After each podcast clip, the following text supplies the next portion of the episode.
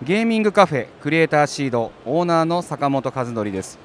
今日は東京ゲームショー2022 in 幕張からお届けします。はい今ね、えー、私がいる場所は幕張メッセのホール1から8まであるんですけれども 1, 1ですねインディーゲームコーナーのエリアにおります。いつもはねカフェからやっておりますが今日は出張ということで幕張メッセに来ております。えーと、今日2日目なんですけれどもあの初日と2日目は、えーと、メディアデーメディアデーといいますかあのメディアの方しか入れない関係者の方しか入れない日になってまして2日目の午後2時から、えー、土曜日、日曜日と一般デーがスタートするということで、え現在12時半なんですけれども、え2時までに取り終えないともう多分歩けなくなってしまうと思うのでさっさとやりたいなというふうにこう思うわけですね。はいでなので人混み具合は昨日の方がもっと空いてたかな、やっぱり金曜日なんで、これね、前も言ったんですけどね、関係者と言いながら、絶対一般人だろうっていう人たちが結構いますよね、誰にインビーもらったんだっていうね、これ、明らかにあのセンスとか仰いでる人、おかしいですもんね、やっぱり。はい、で我々フィーニックスもこのインディーゲームコーナーのエリアですねホール1と2の場所にですねブースを出しておりえそこで、我々が今後リリースするタイトルを展示していると。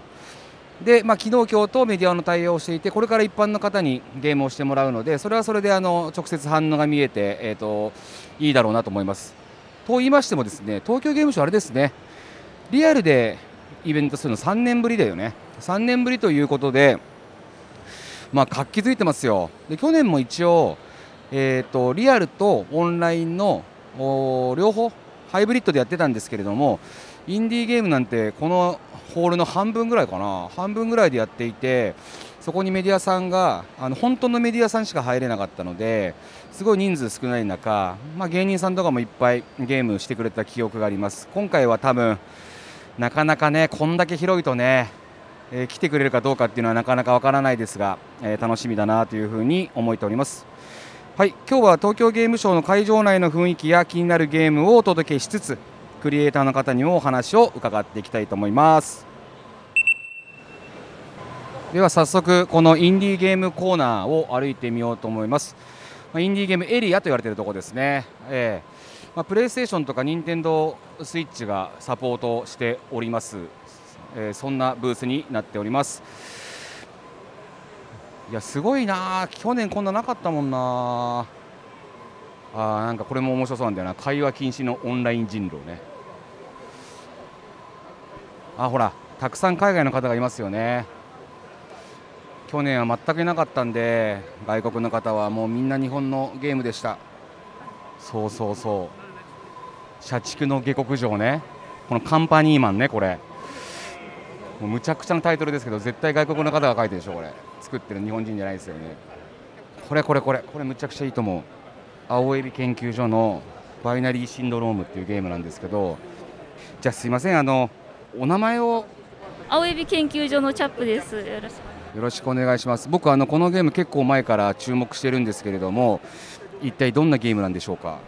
えっと、近未来世界でアンドロイドをカウンセリングするっていうテーマのゲームでして一応特徴としては90年代頃に出た PC98 というパソコンのゲームのグラフィックやシステムをリスペクトして制作しております。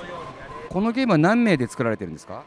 基本的に自分1人で作っています。ですがあのテストプレイやアイディアの相談などは友人と行ったりしています。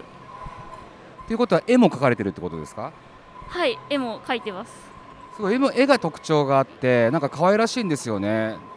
なんかドット絵っぽいんですけどなんか非常にその90年代っていうところですよね。へえこれはいつ頃リリースになるんですか？個人で作ってるのでなかなかはっきりとした日はお伝えできないんですけれども、まあ、できれば来年再来年ぐらいには出したいと思っています。去年デジゲー博でそのフロッピーディスクの裏面にゲームのシリアルナンバーを記入した体験版プラスおまけがついたっていうフロッピーディスクを販売したんですけれども 結構その反響が良くて。なので完成版も同様の方法でフロッピーディスクを使用しつつ VHS ケースをいやその他特典いろいろ入れて販売したいと思っております。面白い。本当に面白い。いやすごく楽しみにしてます。あの頑張ってください。ありがとうございました。ではえっとスタジオ木曜日さん。はい、はい、あのじゃあ自己紹介の方はいえっと合同会社スタジオ木曜日の今田と申します。よろしくお願いします。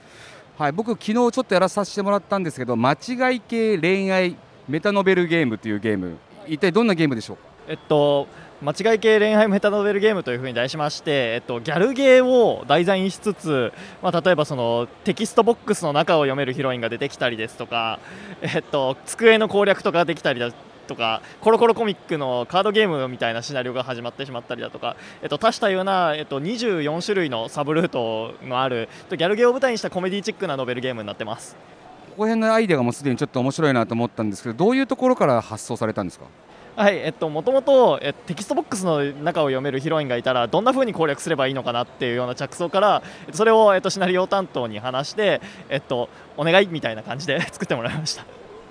昨日僕もやらさせてもらったんですけどヒットポイントみたいなのもあるんですよねノベルゲームなのに。はいヒットポイントもあります、えっと、ゲーム開始から、えっと、いきなり幼なじみを起こされてそこでダメージを受けちゃったりとか、えっと、そんな感じのそのゲームならではの表現もたくさん入っていてそうゲームっていうところを知ってるキャラクターも出てきちゃったりとかしてあのそういうメタな部分を楽しめるゲームになってます。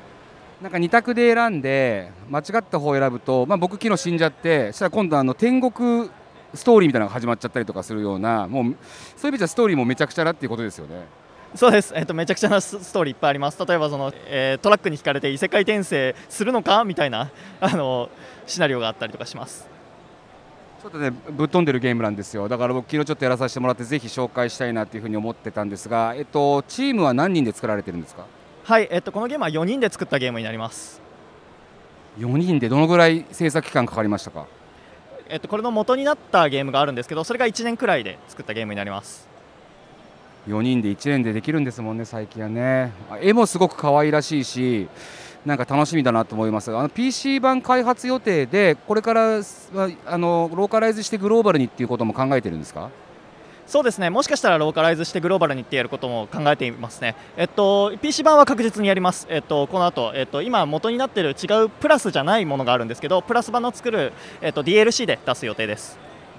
じゃあ楽しみにしてます。今日はありがとうございました。ありがとうございましたはい、えーと、それではここオランダゲームパビリオンに、えーと、来ましたのでここでちょっと取材インタビューをしたいと思います。通訳に菊池奈々さん。こんにちは。この前はあのパーティーに呼んでいただいてありがとうございました。すっかり酔っ払ってしまって。あの誰にも挨拶せずに帰ってしまいました、uh, ありがとうございます。えっと今回そのこちらに来ましたオランダゲームパビリオンではゲーム何タイトルぐらい紹介してるんですか We have uh, 11 uh, uh, organizations uh, represented at the Netherlands Games Pavilion. Uh, one of which is the uh, Dutch Games Association. This is the sector organization for video games in the Netherlands. And then we have 10 companies, uh, yeah, ranging from uh, uh, small indie developers, uh, but also service providers, uh, such as localization companies or network hosting. 長かったね。長かったね。はい、えっと、はい、あ、じゃちょっとすみません、かいつまんでお知らせさせてください。今回11社来ておりまして、そのうちの1社がえゲーム会社ではなくて、オランダのゲームアソシエーションという団体が来てくださっております。その10社様に関しては、ほぼほぼインディーズの皆様が来ている形です。なんかオランダでもあのインディーゲームって今結構やっぱり主流になってきてるんですか Um, well, I, I think uh, indie games in the Netherlands are, are definitely growing. So we have a, a very strong community of uh, small independent developers. So I would definitely say yes. そうです。そしてあの今、えー、小さなインディー会社様が大体成長されてきましてあのコミュニティも強くなってまいりましたしあのいい環境が育っていると思います。あの我々としても結構ですね、まあ、ヨーロッパの方のインディーゲームの開発の方々にはかなり注目しているので、はい、ぜひいろいろなゲームをあの紹介して日本でもリリースしてほしいなと思います。Uh, I hope the same. 同じく思います。I think uh, that is one of the reasons why we are here. We think you know, a lot of the uh, indie games uh, are very popular in the Netherlands, and uh, we think they have a very good chance of becoming successful also in Japan. So that's one of the reasons why we are here today. はい、今回はオランダ大使館としてブースを出してさせていただいているのですけどもその政府としてももちろん国としてもあのオランダのみんなが日本に来てくれて日本の市場でも受け入れられてくれることを願っているそうです。ありがとうございました今日はありがとうございましたでもこのホール1はインディーコーナーの横に学校の方々がね学校単位でブース出していてその生徒さんが作ったゲームを出したりするんですよね。なんかもうすごい。これもねそんな今まで学校数多くなかったんですけどね。今はどんどんどんどん増えております。はいえーとハピネットさんのブースに来ています。えーと我々フィニックスのソフトも数多く、まあ、アンティーズ時代からお世話になっている流通の会社さんなんですが、えー、とその担当の方にいらしていただいてますのでご紹介します。ではご挨拶。えーハピネットの正木と申します、えー、と東京ゲームショウの責任者をやらせていただいております。よろしくお願いします。あの僕ら自身は結構お世話になってるんでよく分かってるんですけどハピネットさんってどういうことをされてる会社さんなんですか？はい、えー、とハピネットはですね基本的に、えー、とゲームの流通という立場にやってます、えーコンシューマーゲームのパッケージを、えー売る仕事をメインにさせていただいてまして、えー、と今回、まあ、東京ゲームショウに関してはえー、と当社の流通を使っていただいている、えー、とパブリッシャーさんが出展していただいているというところのブースになってます。はい。あのそれにしてもやっぱインディーゲームが非常に多い印象なんですけどその辺はやっぱ意識されてるんですか？あそうですね、インディーに関しては、まあ、すごく意識しているところはありまして、えーとまあ、うちの、まあ、会社でいうと、まあ、インディーさんって結構、あのーなんていうんですかね、プロモーションであったり、えー、と海外の小さなメーカーさんとかだと、流通の国内で売るそのノウハウがないので、まあ、そこのところを当社の方でサポートさせていただいて、えー、と流通としてやらせていただいているという形になります。僕はかなりお世話になってまして、あのすごくプロモーションというか営業も強いのでよりたくさん売ってくださるので非常に心強いパートナーさんであります。はいあそう言っていただけると嬉しいです。あのうちもそうですねかなりあの若いメンバーも多くてゲーム好きな人間も多いので結構あの提案とかも結構なるべく多くしようというところで心がけてやってはおります。これにしてもなんか大きなブースなのでちょっとこれ儲かってるなって感覚はやっぱりしますけれどもあのでもこうやってねあのいろんなパブリッシャーになんか還元していただけてるというかなんかありがたいなと思います。あありがとうございます。あの我々の方はですねいいように使っていただければと思ってますので常日頃からはいなんでこういうのを使ってまあプロモーションの場に皆さんが使っていただければなと思ってますんであのぜひぜひ引き続きご活用いただければと思っております。これから一般でで大変でしょうが頑張ってください。あありがとうございます。ありがとうございました。ありがとうございました。フィニックスブースの前に来ましたけれども、はい、非常にいろいろな方がたむろしておりますね。ゲームをしてくれてると、おお、えっとフィニックスのスタッフでもアンティーズ時代から一緒にやってまして、彼はビットサミットのまあオーガナイザーを運営もしていますあのジョンデイビスです。よろしくお願いします。日本語もうまいでしょ？いやいやいやいやジョンは今日はどの立場で東京ゲームショウに来てるの？まあいろいろの、えー、とゲームをサポートしに来ました。うん。いろんな国の？いろんな国の、まあまあほとんど日本のゲームとあの海外メディアとコネクトする、えー、と仕事ですね。うん。それこそビットサミットのゲームたくさん送られてくるやつ全部目通してあの決めていくんだよね。そうですね、まあ、毎年、まあ、200、300ぐらいのゲームが、えー、とみんな提示するから、すべてクリアできないけど、でも、まあ、あほとんど全部プレイしますね。うんジョンあの海外のゲームイベントとかもだいぶリアルになってきたけどこれからジョンも海外また行き始めるのかね？そうですね、まあ、できれば、えっと、11月 Day of the Devs に行きたいですね。えっとまあ、フィニックスのタイトも、えっと、停止しましたから、まあ、受けたら行きます。ビットサミットってあの日本京都だけじゃなくて韓国とかいろんな国にも行っててねこの前韓国行ってきたんだよねそうですね韓国はどんな感じでした？あーまあ、物産インディコネクトで、えっと、別サビのブートも立ちましたね。えっとまあ、すごかったね、まあ、ゲームのクオリティが高いし、えっとみんな優しいし、食べ物も美味しいし、うん、よかったです。韓国のクリエイターが最近技術がすごいって言ってたよね。そうですね、なんか、あのまあ、日本が 頑張れないと負けるよ みたいな、あの韓国も、えー、と中国もあのまあ、クリエイターさんのレベルが、えーと、結構上がりましたね、えーとまあ、ゲームが綺麗だし、えーと、コンセプト、ギミックが面白いだし、すごかったです。これからさ、ジョンさ、日本のゲームクリエイターのゲームがさ、グローバルに売れるチャンスってまだあると思いますか？ああります、あります、もちろん。あのまあ、チップレイもあるし、でえーと、でも、まあ、インディーズも、えー、と面白いゲームがあるから。あのまあ、みんなちゃんとゲーム作ってちゃんといいパブリッシャー見つかって宣伝すると,、えーとまあ、海外の方も、えーと、やると思いますね、うん、も